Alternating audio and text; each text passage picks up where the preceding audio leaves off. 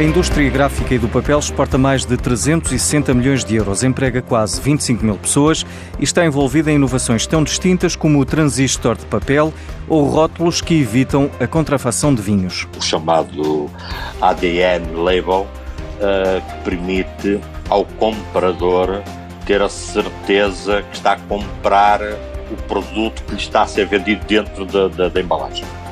É, é interessante porque é português, portanto é um associado da, da Apigraf, e porque está a ter sucesso em todo o mundo.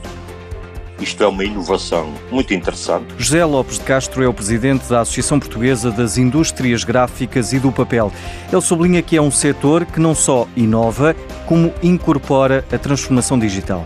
É uma indústria que recebeu imediatamente todo o efeito internet, uh, revolucionou por completo esta indústria e, uh, obviamente, também recebeu imediatamente todo, toda a, a digitalização que se fala da indústria 4.0, o precursor, aquela indústria que primeiro, em primeira mão, recebeu, foi a indústria gráfica.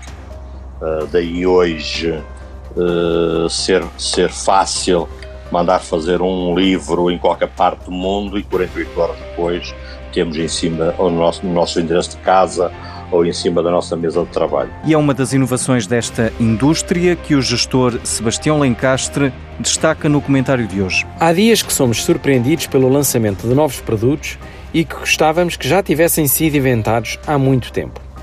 Hoje vou falar-vos de umas etiquetas que podem indicar se um determinado produto ainda está bom para consumo ou não. Ou seja, se uma embalagem de carne, peixe, queijo ou fiambre ainda mantém as mesmas propriedades desde que foi embalada.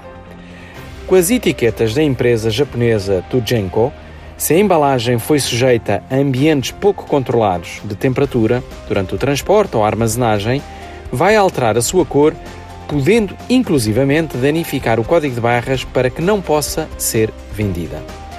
É mesmo uma tecnologia surpreendente e que virá com certeza proteger não só o consumidor, como também as marcas que usam retalhistas e distribuidores para comercializarem os seus produtos.